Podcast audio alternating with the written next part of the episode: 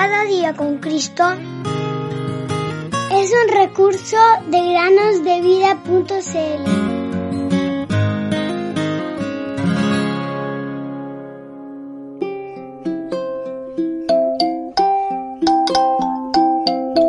Cristo Jesús se despojó a sí mismo, tomando forma de siervo, haciéndose semejante a los hombres. Filipenses 2:7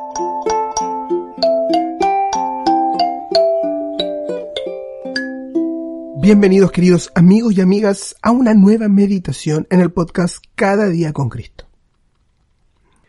Déjame preguntarte, ¿conoces o has oído alguna vez de Hudson Taylor? Hudson Taylor fue un misionero que fue a la China como pionero en la predicación del Evangelio. Él se interesó en el trabajo misionero cuando era tan solo un niño le gustaba leer reportes e historias misioneras de la India y África, y se preguntaba por qué no había misioneros que viajaban a China. Él le dijo lo siguiente a sus padres, cuando sea grande quiero ser misionero e ir a China. Los padres de Hudson lo miraron con asombro. Su hijo era un jovencito muy enfermizo y débil, y estaban seguros de que nunca podría ser un misionero, pues esto requeriría de mucha fortaleza de salud. Pero el deseo de Hudson era ser misionero, y lo anhelaba tanto que nunca dejó de desearlo, en su mente y en su corazón. Después de una pequeña preparación, a la edad de 21 años, Hudson Taylor navegó a China. Este hombre de Dios no tuvo una vida fácil y a menudo estuvo enfermo y tuvo muchos dolores. Algunos chinos no quisieron escuchar acerca de Jesús, lo que lo llevó a pasar muchas circunstancias difíciles, tanto de persecución como de peligro. Pero su amor por Dios y por el pueblo de China permitió que él realizara una gran obra para ganar almas de China para Cristo.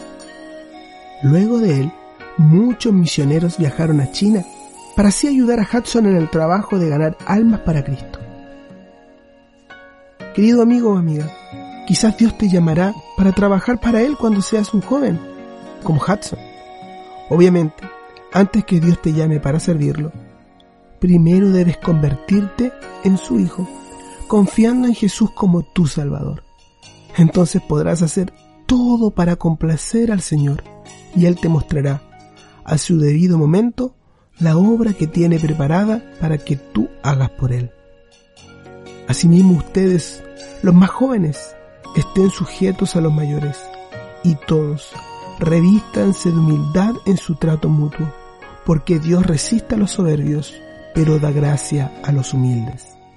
Primera de Pedro 5:5. Pero el Señor me dijo, no digas, soy joven, porque a donde quiera que te envíe, irás. Jeremías 1:7.